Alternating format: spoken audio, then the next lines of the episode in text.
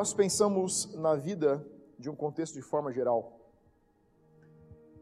a verdade é que todos somos é, impactados por todo tipo de desafios dia a dia, sim ou não? Você é abordado por todo tipo de sentimentos, emoções, é, notícias, decisões. É, você é, nós somos literalmente abalroados de informações, é, informações e sentimentos diferentes no dia a dia, correto? É assim com você também? Ok. Se você tem negócio, você tem família, você tem filhos, se você vive nesse mundo como ele é hoje, você é simplesmente abalroado, é simplesmente acertado em cheio por um volume absurdo de sentimentos, pensamentos e emoções dia a dia. E todo esse volume emocional e de informação vai afetar algo em você e em mim que nós não podemos controlar, que é o nosso coração. E eu, quando estou falando de coração agora, não estou falando do órgão humano, coração que bombeia sangue no teu corpo, eu estou falando do teu coração, das tuas emoções. As nossas emoções são totalmente influenciadas e afetadas por esse volume que nós temos hoje na nossa vida. Agora, por que, eu estou te dizendo isso? Estou te dizendo isso porque muitas vezes não percebemos que esse órgão, não órgão do corpo humano, mas cuidar do nosso coração, das nossas emoções, impacta diretamente a tua vida relacional com Deus. Seu coração, quando está abalado, vai afetar as suas orações, sim ou não? Vai afetar como você senta para assistir um culto. Vai afetar como você faz seu devocional, vai afetar como você ora, vai afetar como você lê a Bíblia. Se você estiver emocionalmente abalado, é bem provável que você esteja lendo a Bíblia e não lembre de nada que leu, pensando no que aconteceu. Sim ou não? Quem passa por isso? Você pensa assim, nossa, eu já li um capítulo da Bíblia, não sei o que eu li, preciso voltar e começar de novo. Isso. Por quê? Porque você está com o seu coração, a sua alma, abalada por alguma notícia, por alguma situação que você ainda não conseguiu resolver. Agora, por que eu estou te dizendo isso? Eu estou te dizendo isso porque o nosso coração vai influenciar diretamente no nosso relacionamento com Deus. Embora, embora a gente sempre fale muito sobre a vida devocional, a vida no secreto, falamos isso todos os cultos, estou falando de novo. Eu preciso te dizer algo. A vida devocional nem sempre vai dar tudo o que você precisa na temporada, temporada que você talvez esteja. Você já teve uma temporada e você está assim, tipo, cara, tem alguma coisa acontecendo, eu estou fazendo meu devocional direitinho, eu estou orando meu tempo direitinho, eu estou colocando Deus como prioridade, mas parece que está faltando alguma coisa? O que é isso? São temporadas da vida onde apenas fazer o cotidiano não vai ser o suficiente. E a gente precisa começar aprender a ler como esses movimentos com Deus, como esses movimentos na vida, como esses movimentos de temporadas acontecem na nossa vida. Nossa vida passa por ciclos. O mundo gira por ciclos. O universo gira por ciclos, por temporadas. Deus estabeleceu isso e o universo segue. A sua vida vai seguir, porque são leis universais estabelecidas por Deus. Antes, na fundação do mundo já. São ciclos de sete dias, são ciclos de sete anos, são ciclos de 25 anos, são ciclos de 50 anos. Isso são leis universais. Agora, por que eu estou te falando dos ciclos? Porque você precisa entender algo. O desenvolvimento da vida cristã, o verdadeiro crescimento na vida cristã, não é fazer o mesmo sempre. Por que não é fazer o mesmo sempre? Porque fazer o mesmo sempre te coloca num estado de manutenção. E quando você entra no estado de manutenção, você perde desenvolvimento, sim ou não? Todo estado de manutenção é defender o que você tem. Defender o que você tem significa não conquistar algo novo. Fazer o devocional rigorosamente todos os dias, inclusive nos domingos pela manhã. Ter o seu tempo de oração todos os dias vai te colocar em um estado de manutenção. Pastor, então o negócio é parar às vezes? Não, o negócio é fazer mais às vezes. Sabe por que, que nós estamos jejuando como família, como casa? Sabe por que, que nós fazemos isso todo ano? Porque entendemos que existem temporadas que fazer o cotidiano, fazer o comum, fazer o mesmo, não é o bastante. E a gente precisa ativar mais fome em Deus para ver algo mais ser conquistado. Então, você pode estar participando desse jejum de, em um de dois pensamentos. Estou jejuando junto. É, eu sei, pessoal começou, se alguém me liga e pergunta como está o jejum, eu não posso dizer que eu estou jejuando. Então, cara, é, eu estou vendo alguém olhar para baixo, tudo bem, eu não vou olhar para ti. Isso acontece, eu já jejuei assim, pelo amor de Deus, para com esse negócio. Já termina dezembro pensando, janeiro ou fevereiro o pastor vem com aquela história de jejum. Termina o jejum pensando, vai, eu sei que vai vir outro. Não e essa. eu sei, eu te entendi, é isso mesmo. É uma das maneiras de engajar nesse jejum. Manutenção. Eu estou fazendo porque estão fazendo, eu estou entrando junto, e tem uma onda sendo gerada, eu vou surfar nessa mesma onda. Tem pessoal que gosta muito de surfar e tem experiências com o mar, eu sei. Só coube bem aqui. E, e é uma das maneiras de jejuar. A, a casa movendo, produzindo um mover e você entrando nesse mover. Tudo bem, não tem problema nenhum. Mas existe uma segunda maneira de jejuar que é intencionalidade. E jejuar com intencionalidade é diferente do que apenas jejuar. Deixa eu ler para você Provérbios capítulo. Se você tem tua Bíblia, abre tua Bíblia em Provérbios capítulo 4, versículo 23. Depois de Salmos, Provérbios foi escrito pelo rei Salomão.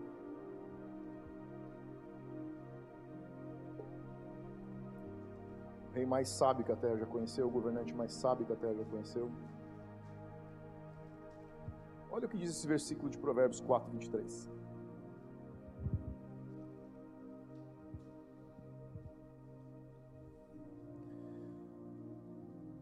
Sobre tudo o que se deve guardar. E aqui guardar significa preservar, cuidar. Sobre tudo aquilo que você vai cuidar, sobre tudo aquilo que você vai preservar. Preserve ou guarde o coração, porque dele procedem as fontes de vida. Sobre tudo que você guardar, guarde o seu coração, porque dele procedem as fontes de vida. O que rei Salomão está dizendo aqui? Ele está dizendo: esteja atento ao que está acontecendo no seu coração. Muitas pessoas ignoram os seus sentimentos, porque acham que a melhor maneira de lidar com os sentimentos é ignorá-los. Salomão, um rei sábio, disse: preste atenção aos sentimentos. Não, ele não disse valorize mais os sentimentos. Ele não disse dê atenção somente aos sentimentos. Ele disse preserve, cuide, esteja atento a como seu coração está em cada uma das estações da sua vida, em cada uma das temporadas. E quando a Bíblia diz aqui vida, fontes de vida, Vida no original aqui significa muito mais que só estar vivo, significa fluir, frescor, ativo, atividade, reflorescimento, reavivamento, renovação.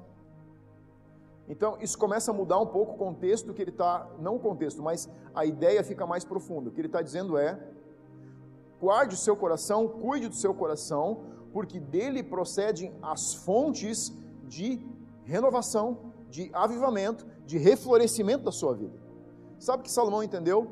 A vida apresenta ciclos de baixa e ciclos de alta. E prestar atenção, estar atento ao ciclo, vai ajudar você a se mover em direção a ciclos de reflorescimento. Se você é uma pessoa normal como eu, imagino que eu seja normal, um pouco, você sente que às vezes a tua vida cristã está sem emoções? Tipo água com açúcar? Parece que era tão bom o mês passado. Parece que há três meses atrás Deus estava fazendo algo especial e parece que essa vez não está fazendo nada. São as temporadas de inverno, as temporadas de outono. Mas quando nós estamos prestando atenção, Salomão está dizendo o seguinte: preste atenção às temporadas nas quais você está, porque você pode acelerar a mudança de temporada. Você não foi planejado por Deus para ser um passageiro nessa vida, para ser um resultado do que a vida faz com você. Você não foi planejado por Deus para ser apenas um indivíduo que está, deixa a vida me levar, a vida leva eu. Você não foi planejado por Deus para estar, passar por essa vida dependendo do que as estações vão determinar.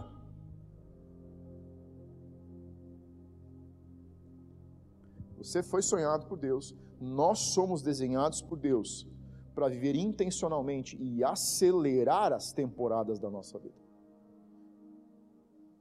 Por que nós estamos jejuando? Porque jejum acelera uma temporada. Graças a Deus que a pastora está comigo. O jejum acelera uma temporada. Acelera a sua temporada e acelera a nossa temporada.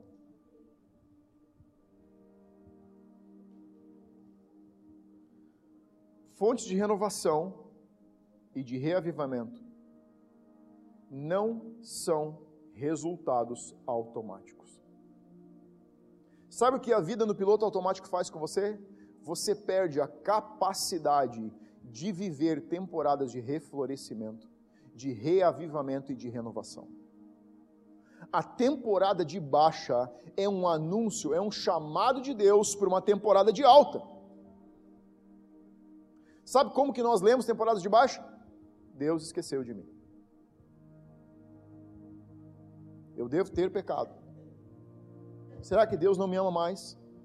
O que será que eu fiz de errado? Essas são as leituras humanas de uma temporada onde você sente que as coisas estão ralentadas.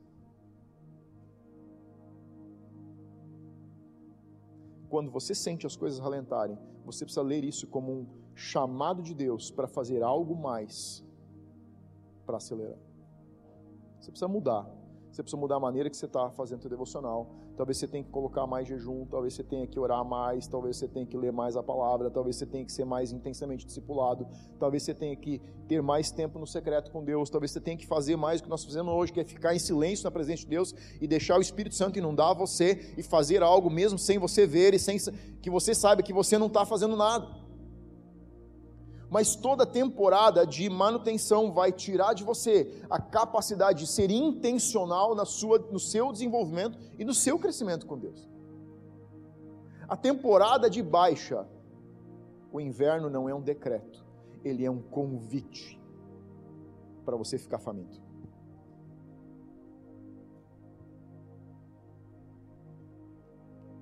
Temporadas de reflorescimento são resultado de intencionalidade e cuidado constante. Algumas vezes na vida, nós queremos proteger a nossa honra. Outras vezes queremos proteger a nossa opinião. Às vezes queremos proteger nossas decisões. Às vezes queremos proteger planos. Às vezes queremos proteger pessoas. Em detrimento do nosso coração. Salomão disse: acima de tudo que você for proteger, lembre-se que você precisa proteger mais o seu coração. Acima de tudo que você guardar, guarde o seu coração. As temporadas diferentes da vida vão necessitar de acesso a temporada de reflorescimento e preços diferentes a pagar. A vida cristã não é baseada de manutenção. Ela não é resultado de uma caminhada, ela é constância. Mas dentro da constância existe a quebra de constância, não com menos, mas com mais. O normal da falta de intencionalidade, da falta de entendimento, de percepção, é que quando você sente uma temporada de esfriamento chegar, você acelera o esfriamento lendo menos a Bíblia, orando menos, jejuando menos, andando menos em comunidade, sendo menos discipulado. tudo que você está fazendo é dar intencionalidade para aquilo que você não deveria dar. Quando nós sentimos uma temporada onde parece que algo está se apagando, começar a acontecer, você precisa ser intencional e precisa acelerar. Precisa botar mais lenha na fogueira e não deixar o fogo se apagar.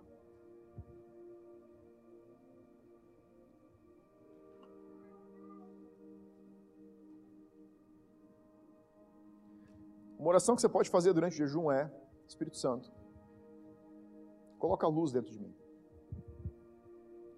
O jejum serve para você ver coisas que você não queria ver. Quem aqui está vendo coisas que não queria ver? Bem-vindo ao mundo normal. Quando você jejua, você vê as baratas que já estavam lá, só que agora tem mais luz. É só isso. Elas já estavam lá. Algumas pessoas dizem assim, pastor, eu não vou jejuar, porque quando eu jejuo, a coisa fica feia. Não, a coisa já está feia, no jejum você vê ela. É só isso. A ferramenta jejum, a disciplina espiritual do jejum, vai colocar a sua carne no lugar que ela está e vai dar um outro lugar para o seu espírito, para que ele se desenvolva. E uma oração que você pode fazer é Espírito Santo, enquanto eu estiver jejuando, coloca mais sal no meu coração. Você sabe como que os profetas do Antigo Testamento purificavam fontes de água? O profeta era chamado, ele dizia para o profeta: Olha, profeta, nós temos um problema, a fonte de água da cidade é amarga, é ruim, ela não serve para beber. O profeta pegava sal, ia lá na fonte e salinizava a fonte. Ela não ficava água salgada, mas ela ficava boa. Por quê? Porque era uma mensagem profética dentro desse versículo que acabamos de ler de Provérbios. Você e eu somos chamados para ser luz do mundo e sal da terra. O jejum é uma forma de salgar a fonte do seu coração. Por isso que é meio. Você já botou uma colher de sopa de sal na boca? Aquilo repuxa. Você sente um negócio ruim. Porque quando o sal é salgado de verdade, se você puser ele na sua língua, você vai sentir imediatamente. Sabe por que, que o profeta colocava sal na fonte? Porque se você estiver em uma temporada de baixa, se tem algo na sua vida que você não está conseguindo vencer, você precisa salgar. E você salga com jejum, com oração, com a palavra e com discipulado com o discipulado verdadeiro. Porque existe o falso. Abra tua Bíblia em Hebreus capítulo 3, versículo 1. Por favor.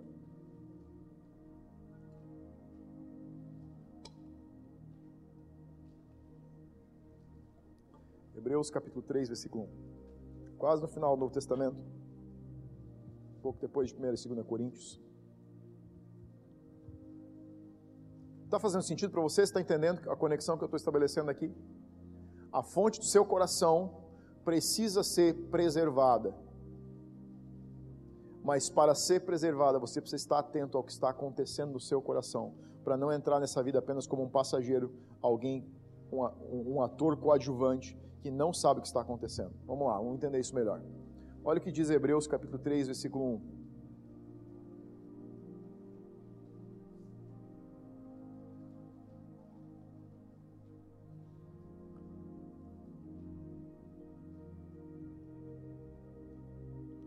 Título já começa dizendo o seguinte: aqui o autor de Hebreus, alguns, alguns estudiosos dizem que foi Paulo, outros discordam. Teoricamente, pela forma de escrita, não poderia ter sido Paulo. Mas, então vamos ficar como, apenas como autor. O autor de Hebreus começa colocando um título aqui, ele diz o seguinte: Cristo é superior a Moisés, o perigo da incredulidade e da desobediência. Olha o que diz o versículo 1. Por isso, santos irmãos, que participais da vocação celestial. Você participa da vocação celestial? Sim. Então essa carta é para quem? Para nós. Então, por isso, santos irmãos que participais da vocação celestial, considerai atentamente o apóstolo e sumo sacerdote da nossa confissão, Jesus, o qual é fiel àquele que o constituiu, como também o era Moisés em toda a casa de Deus. Aqui ele está só começando uma introdução para caracterizar algo. Ele está dizendo o seguinte: Moisés, como profeta, foi alguém de muita importância, mas não de importância como Jesus. O que, que ele está escrevendo aqui? A carta, a carta aos Hebreus é uma carta escrita a cristãos que estavam em uma temporada de baixa. Sabe o que as temporadas de baixa fazem? Fazem crescer no seu coração dúvida. Dúvida sobre tua identidade, dúvida sobre os propósitos de Deus, dúvida sobre as decisões que você tomou, dúvida sobre você, dúvida sobre Deus, dúvida sobre a tua fé. Temporadas de baixo te colocam em dúvida, abalam a sua confiança. Então, o autor está escrevendo essa carta para judeus que haviam se convertido ao cristianismo e começaram a duvidar se o cristianismo, onde não existia mais liturgia, onde não existia toda aquela religião pesada de sacrifícios, lavagem de mãos e procedimentos, não precisava estar. Então eles começaram a, a ideia de misturar o cristianismo, a graça, com a lei. Então o autor está escrevendo para eles, está dizendo o seguinte: Moisés, a lei, era apenas um servo da casa, Jesus era o filho, o senhor da casa. Você não pode viver com a graça enquanto você quer se subjugar debaixo da lei. Ela é inferior. Então vamos lá, vai para o versículo 7, depois você pode ler os versículos intermediários. E aqui começa a surgir algumas observações que vão começar a concordar com o capítulo de Provérbios. Olha o que diz aqui, versículo 7. Assim, pois, como diz o Espírito Santo, hoje, se ouvirdes a sua voz, não endureçais o vosso coração, como foi na provocação. O que é a provocação? A temporada de deserto do povo. Temporada de baixa. Olha o que ele está dizendo. Ele está dizendo o seguinte: se você ouvia hoje a voz do Espírito Santo, não seja como o povo que passou o deserto e provocou o Senhor por incredulidade. Você sabia que pecado não provoca a santidade de Deus, mas incredulidade provoca?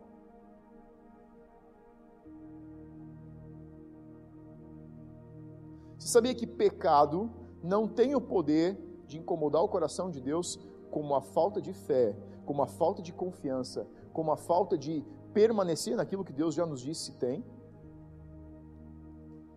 O título já começa dizendo o risco da incredulidade, não fala do risco do pecado. O pecado não é um problema para Deus, ele já resolveu. Mas a nossa falta de fé ainda é porque nós não resolvemos. Faz sentido? Falta de confiança não é algo que vem de Deus, é algo que nasce no coração humano. Nasce em uma fonte que está sem atenção. Falta de confiança é falta de percepção sobre como está a origem do seu reflorescimento, como está a sua fonte de vida.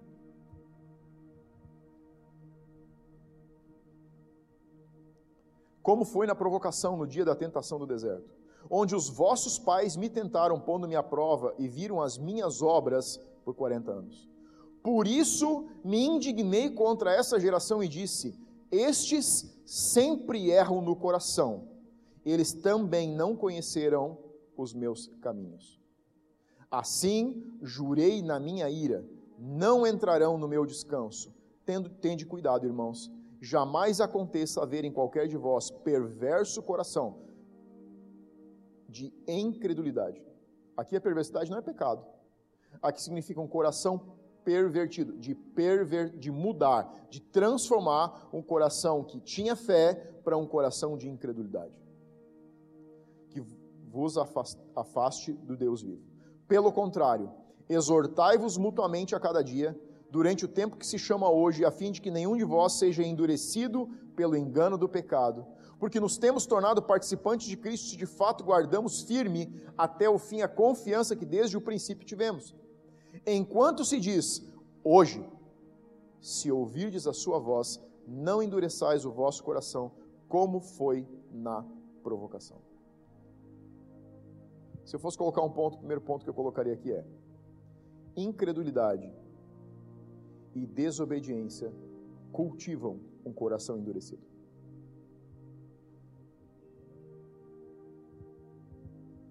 Incredulidade e desobediência corrompem a fonte de vida do nosso coração.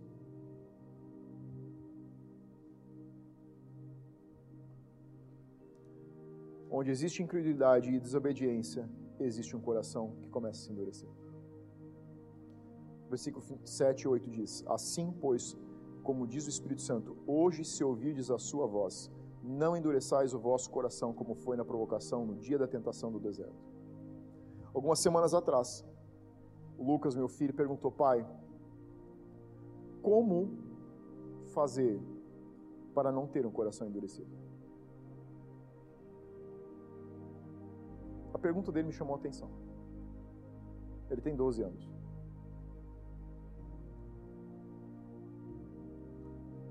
Você já parou para pensar quantas vezes nós, adultos, espirituais, inteligentes e sábios, não nos preocupamos em saber como não deixar um coração endurecer, mas um menino de 12 anos está preocupado com isso. O teor da conversa era como continuar queimando por Jesus ao longo da vida. Ele disse: Pai, como que você consegue? Como que vocês conseguem? Como que se faz para não deixar, para a gente não se acostumar? Esse era o tema. Ele é filho de pastor, nasceu dentro disso que a gente conhece como igreja, desse movimento, e ele está preocupado, estava preocupado em como não fazer disso algo comum. É, é verdade. Ele disse, isso foi naquele, naquela noite que eu dancei, que eu paguei o mico aqui. Daqui uns dias eu pago de novo, não tem problema. Não estou aqui por causa de você. Estou por causa dele. Ele disse, pai, aquele dia que você dançou, eu queria ter dançado com você. Como você faz para ser assim apaixonado por Jesus? Sabe como que eu faço? eu cuido da fonte de vida do meu coração.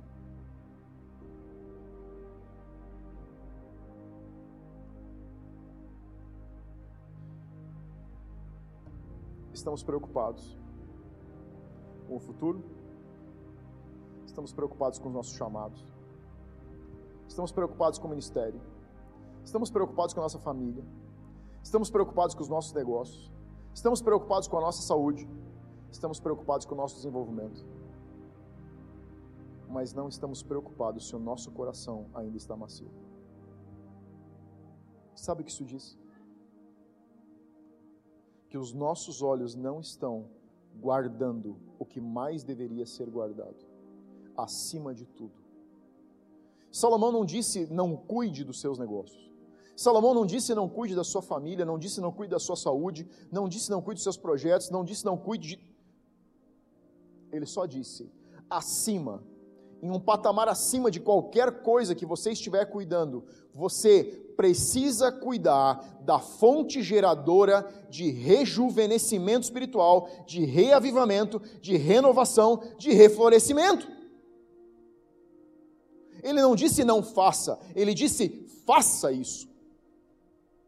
Eu não estou dizendo para você não faça essas coisas, eu estou dizendo faça algo acima de qualquer uma dessas coisas.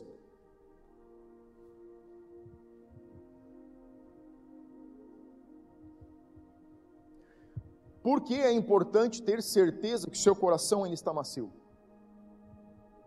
Porque a parábola do semeador não é sobre um coração macio, é sobre uma temporada de maciez.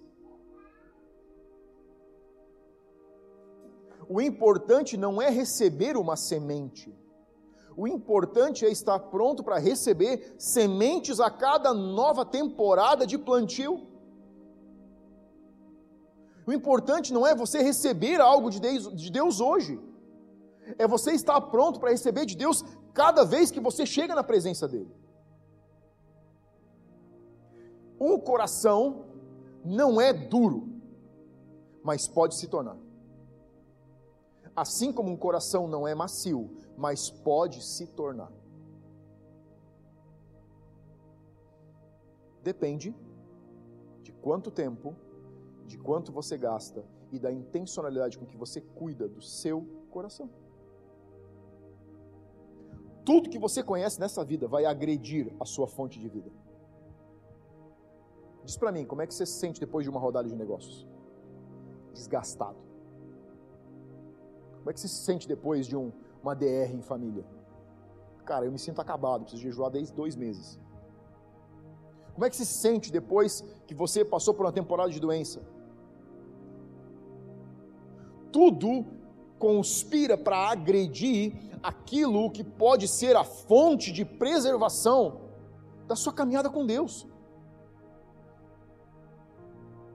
Só porque você está recebendo algo de Deus hoje, queimando por Jesus hoje, não significa que naquela temporada isso vai acontecer. A única garantia é como você vai entrar em cada uma das temporadas, quanto cuidado você vai ter com aquilo que você está gerando, ou como você está preservando o seu coração. Deixa eu dizer uma frase bem forte para você: não existem garantias existe algo chamado cuidado e atenção. Não existem garantias.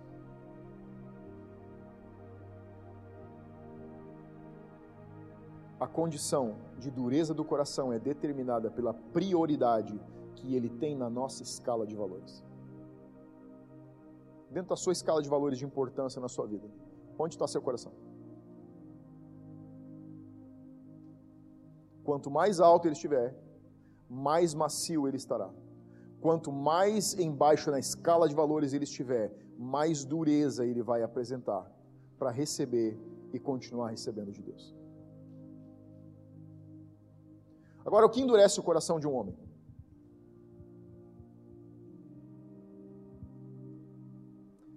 A indisposição, a mudança que o Espírito Santo te pede é o primeiro e maior fator de endurecimento do nosso coração. O autor começa dizendo: Se hoje você ouvir a voz de Deus, não endureça o seu coração. Você sabia que pecado não endurece o coração do homem? Ele te afasta da graça de Deus, te afasta do amor de Deus, te afasta da presença de Deus, mas não endurece seu coração. Existem mais pessoas de coração macio, quebrados pelo pecado, do que muitas vezes pessoas que tentam andar uma vida em retidão, mas não preservam a maciez do seu coração. Não é o pecado que endurece o coração do homem, é a resistência contra ao que o Espírito Santo está falando. Quando resistimos, quando você sente Deus falar com você, e você decide ficar com a sua opinião e não com a opinião de Deus, seu coração acabou de endurecer.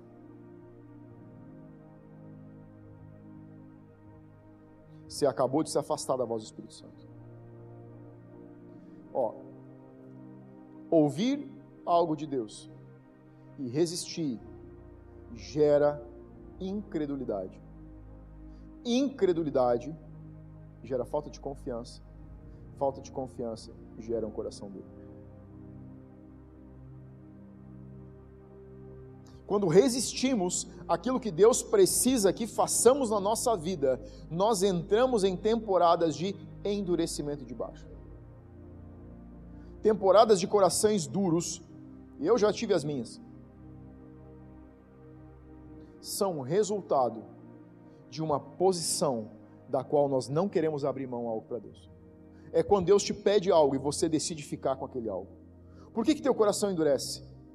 Porque você tirou Deus de uma prioridade. E isso para Deus é idolatria. Olha que legal. Toda resistência ao Espírito Santo é o pecado de idolatria. Porque você está colocando algo acima de Deus e tudo que você coloca acima de Deus é idolatrado. Ídolos não são algumas imagens de madeira, de gesso ou de pedra.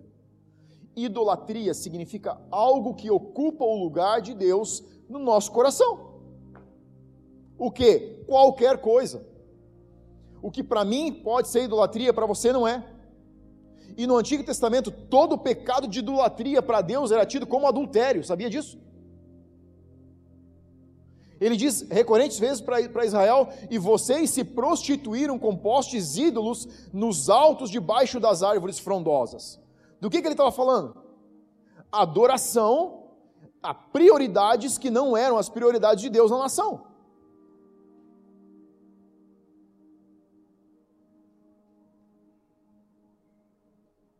A falta de fé é originária da idolatria. Porque onde existe idolatria, Deus não pode agir com liberdade. Se torna uma resistência à voz do Espírito Santo. Esfriamento é um resultado de idolatria. Todo esfriamento é o resultado de um coração duro. Todo coração duro é resultado de uma resistência. E toda resistência é resultado de idolatria. Segundo ponto que eu te diria é: erre na ação, mas não erre no coração. Versículo 10 diz: Por isso me indignei contra essa geração e disse: Estes sempre erram no coração, eles também não conheceram os meus caminhos. Muita preocupação com as ações e pouca preocupação com as intenções.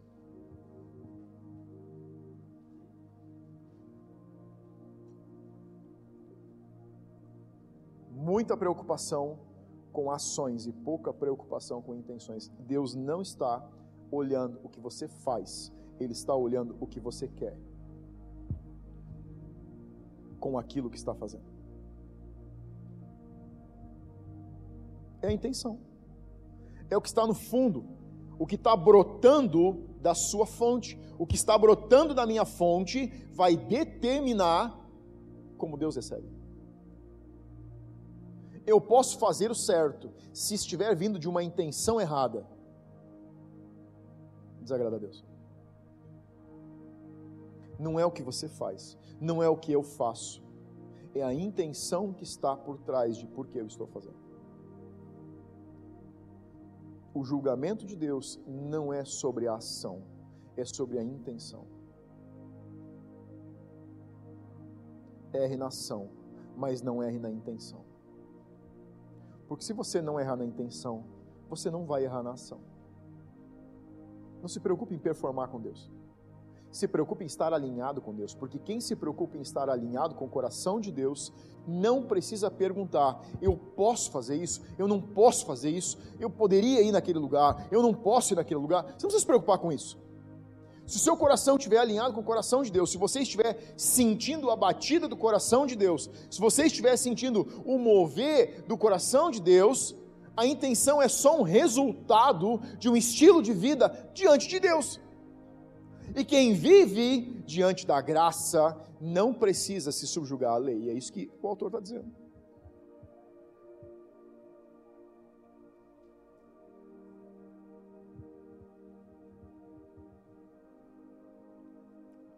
Toda mudança de intenção é um resultado de mudança de compreensão. Alinhamento com Deus é um alinhamento de pensamento e de sentimento. Toda mudança de intenção é uma mudança de compreensão. Quando você entende o que Deus diz sobre você, quando você entende quem você é para Deus, a sua compreensão sobre Deus começa a mudar. E quando a compreensão sobre Deus muda, você sai de simplesmente ações e começa a entender que você precisa cuidar mais das suas intenções. Versículo 12 diz assim: Tenham cuidado, irmãos.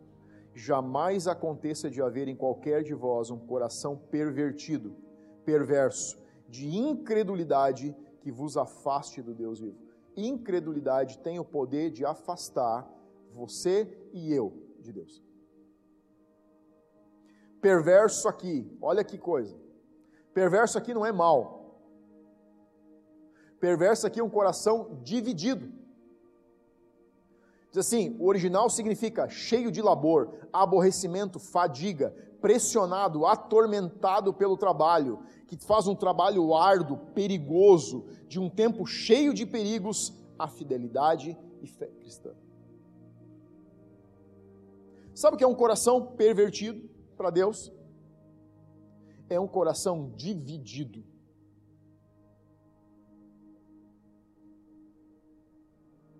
É um coração que não consegue amar Deus acima de tudo.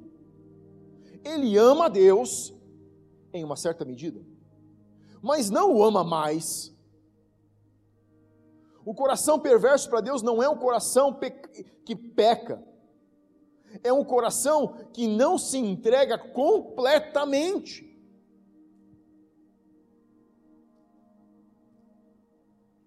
Que não consegue confiar completamente. Sabe por que nós não confiamos completamente? Porque retemos as nossas desconfianças. Ministrei já isso algumas semanas atrás.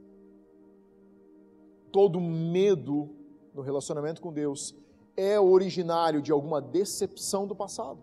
É uma transferência. Mas isso só gera mais afastamento em vez de gerar mais proximidade. Você não consegue se aproximar de Deus dizendo: Deus, eu não confio em você, porque eu não confiava no meu pai. Então talvez seria melhor você orar e dizer: Deus, eu não confiava no meu pai, não tenho confiado em você até aqui, mas eu decido confiar, independente do que eu vivi no passado. Isso é confiança. Deus, eu tive experiências ruins com igreja, com líderes cristãos. Mas quer saber, eu vou deixar isso tudo para trás e eu vou me jogar em confiança com você de novo. Essa oração Deus ouve. Deus não ouve as nossas reclamações. Mas Deus é que, quando se fala o é que, você já perdeu a conexão. Quando você dá a desculpa, você perdeu a conexão. Chame para si a responsabilidade da sua vida. Chame para si a responsabilidade de cuidar do seu coração. Chame para si a sua responsabilidade de entender o relacionamento com Deus. Chame para si a responsabilidade de crescer em identidade. Chame para si a responsabilidade de crescer em filiação. Porque as desculpas não vão servir, elas apenas servem para te afastar. Se você chega diante de Deus pensando que uma boa desculpa vai atrair a atenção de Deus, talvez você tenha a atenção da pessoa errada. Talvez você tenha atenção do seu passado, você tenha atenção da sua alma, você tenha atenção da sua mente, da sua lembrança, da sua história, mas você não pode ter atenção de Deus. Somos indesculpáveis diante de Deus, porque somos chamados a ser protagonistas da nossa história.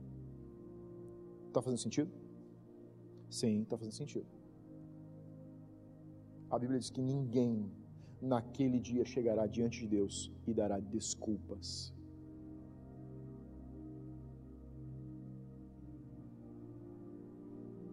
nenhum homem que pisou ou pisará a terra chegará diante de Deus dando desculpas. Deus, senta aqui, escuta o que eu vou te dizer. Você não conheceu o meu contexto familiar. Deus, escuta, você não conheceu o lugar onde eu nasci, onde eu vivi. Deus, eu preciso só te contar como foi, abre que nenhum homem, nenhuma mulher naquele dia dará suas desculpas. Eu prefiro parar de dar elas agora. Eu acho que é mais negócio. Porque me dá mais tempo para me aproximar do que ficar longe.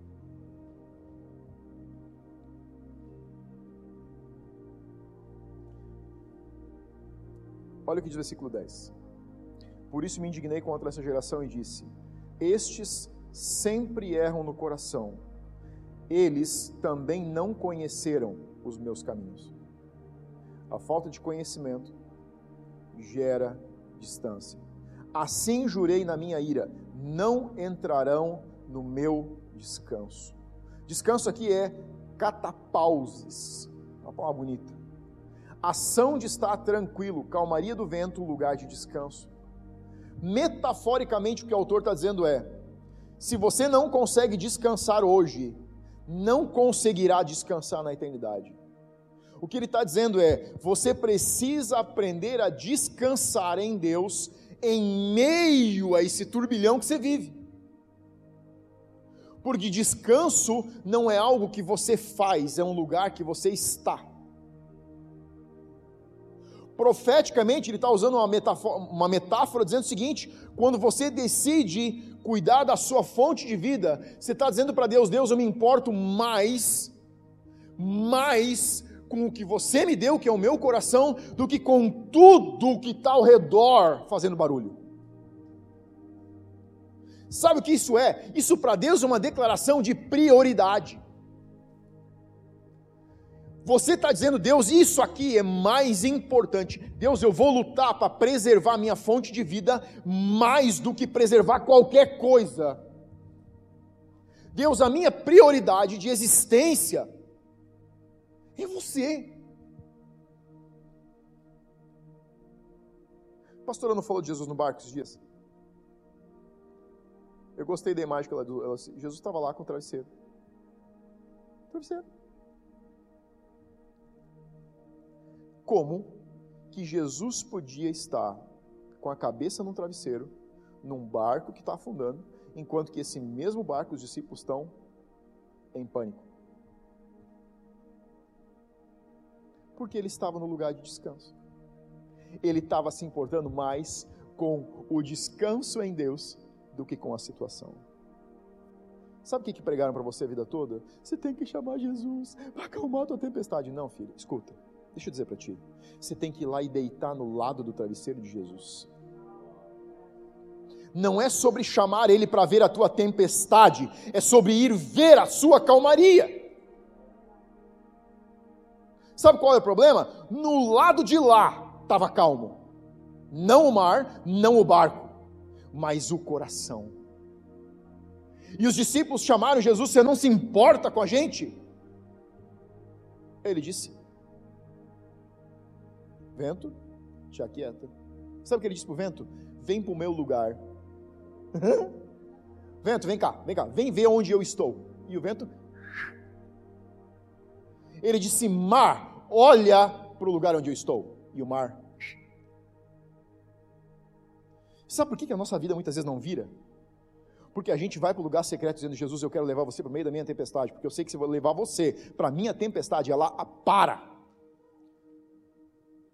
saia da tempestade e deite-se nos braços de Jesus. E você vai ver que ela vai aprender a respeitar não você, mas a autoridade dele. Porque espírito nenhum se submete ao homem, ele se submete ao Filho de Deus, Jesus Cristo Senhor. Nossa vida precisa se submeter a Ele. Você quer entrar, entrar no estado de paz? Você quer entrar no estado de descanso? Você quer saber o que é descanso? Saia do meio da tempestade, saia do olho do furacão. Você sabe qual é, qual é a maior parte das tempestades que nós entramos? É isso mesmo, resultados de lugares onde nós entramos. Quando você quer defender coisas ou pessoas mais do que o seu coração, você acaba de engajar com uma nova tempestade.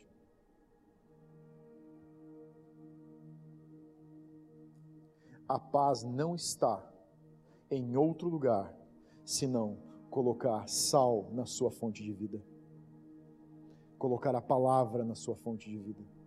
Isso vai colocar você num estado de paz. Sua mente é desordenada, coloque ela num estado de paz. Seu, sua alma está bagunçada, leva ela para um estado de paz. Sua família está desordenada, leva ela para um estado de paz. Seu casamento está de perna para o ar, leva ele para um estado de paz. Teus negócios estão virados de perna para o ar, leva para um estado de paz. Você está entendendo? É no lugar da submissão a Ele que, o, que a autoridade que Ele tem vai começar a agir na sua vida. Eu não vou te dizer para levar Jesus para a tua tempestade. Eu vou te dizer para subjugar a tua tempestade a Ele. E aí as coisas vão funcionar.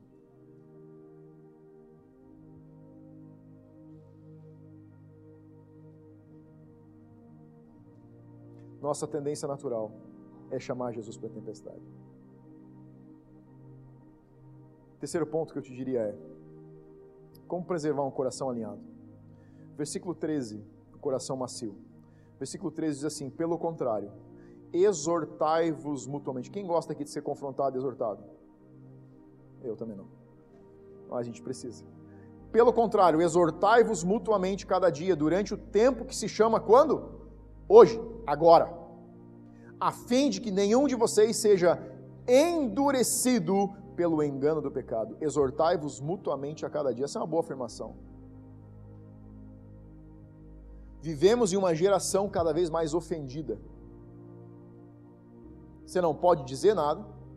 Você tem que cuidar o que você posta, porque senão as pessoas se ofendem. Você tem que cuidar o que você fala, senão as pessoas se ofendem. Você tem que cuidar o que você compartilha, senão as pessoas se ofendem.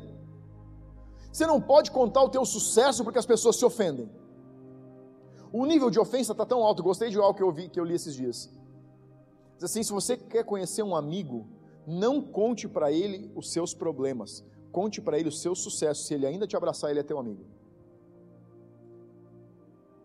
Não é difícil achar alguém que abrace você quando algo deu errado. Eu quero ver alguém que te abraça quando algo deu certo e celebra com você. Porque normalmente isso não acontece. Um coração ofendido vive debaixo de uma nuvem de incredulidade.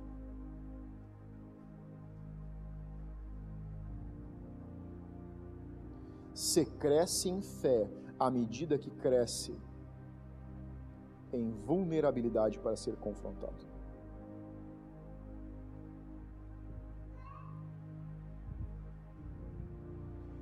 Corações ofendidos se tornam, se tornam duros. Corações ofendidos se tornam barreiras. Sabe a pessoa que você não pode dizer nada? Quando você escuta frases do tipo assim: Não posso falar nada para você, porque tudo que eu te digo você não escuta, você não ouve nada.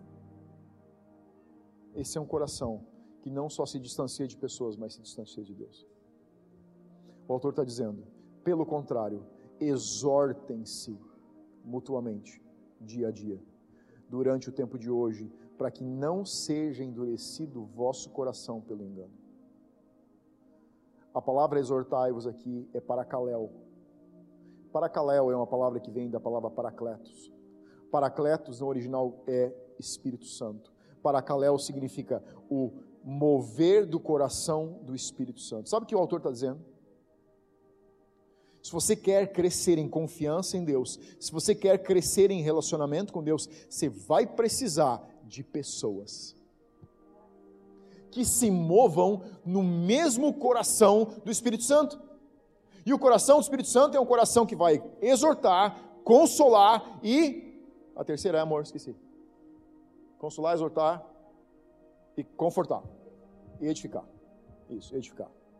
São pessoas que vão entrar na sua vida, que vão te consolar, que vão te confortar e que vão te edificar. Nós precisamos de pessoas. Mas você vai ter tantas pessoas com o, com o espírito palacaléu em sua vida, quanto você realmente está disposto a não ser ofendido. Porque existe um tipo de discipulado que é o discipulado mamão com açúcar. E existe o discipulado que é o discipulado do, do sal. O mamão com açúcar é quando você quer ser discipulado para ouvir o que você quer. E o discipulado de sal é quando você ouve o que você não quer, mas o que você precisa. Tem pessoas que passam 20 anos dentro de uma igreja pedindo discipulado mamão com açúcar, porque são ofendidos demais para comer uma colher de sal. Senta com o teu discipulador e faz o teste. Quando ele te disser algo que você não queria ouvir, quanto tempo você volta para lá? Leva para leva voltar lá. Você sabe se o teu coração é ofendido ou não. O tempo, a distância entre um confronto e o outro, fala do meu coração. A velocidade com que eu levo para superar digerir, absorver e construir com a verdade que eu ouço, até a próxima, revela a vulnerabilidade e a capacidade de ser ofendido. Não, pastor, Uma vez por mês eu escuto. Já pensou em diminuir isso para uma vez por dia? Casa para você ver. Aí é 100 vezes por dia. Por isso que eu sempre brinco, o melhor discipulador é ter o cônjuge. Ele te diz o que você não quer, quando você não quer do jeito que você não quer, e você tem que voltar para casa dormir com ele. Sim ou não? Sim. Casa para ver. Você não quer ser discipulado, casa para ver. Você não quer ser discipulado, não casa. Não tem discipulador melhor que a tua esposa. Mais do que o teu esposo. Porque elas veem e falam mais, certo?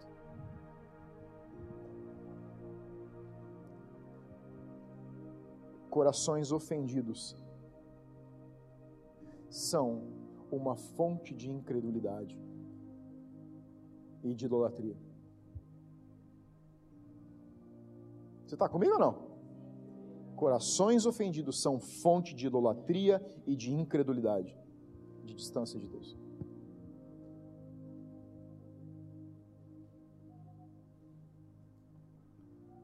Porque temos nos tornado participantes de Cristo se de fato guardamos firme até o fim a confiança que desde o princípio tivemos. Ele termina amarrando esse ensino, dizendo o seguinte: não é sobre como você começa, é sobre como você vive. Não é sobre a temporada onde você entrega a sua vida para Jesus, é sobre o quanto você mantém a sua vida entregue para Jesus. Você pode começar queimando muito, isso não é ruim mas você tem que permanecer queimando com Jesus. As disciplinas espirituais servem para reacender o fogo do nosso coração. Quando algo está começando a se apagar, a gente precisa queimar mais. E não se dispor a temporada, não se indispõe às suas temporadas. Fique nela enquanto Deus disser que você tem que ficar, mas não fique um dia mais, uma hora mais e você descobre quanto tempo de Deus te diz para ficar em uma temporada, quando você tem fome e sede de ouvir a voz dele cada vez mais.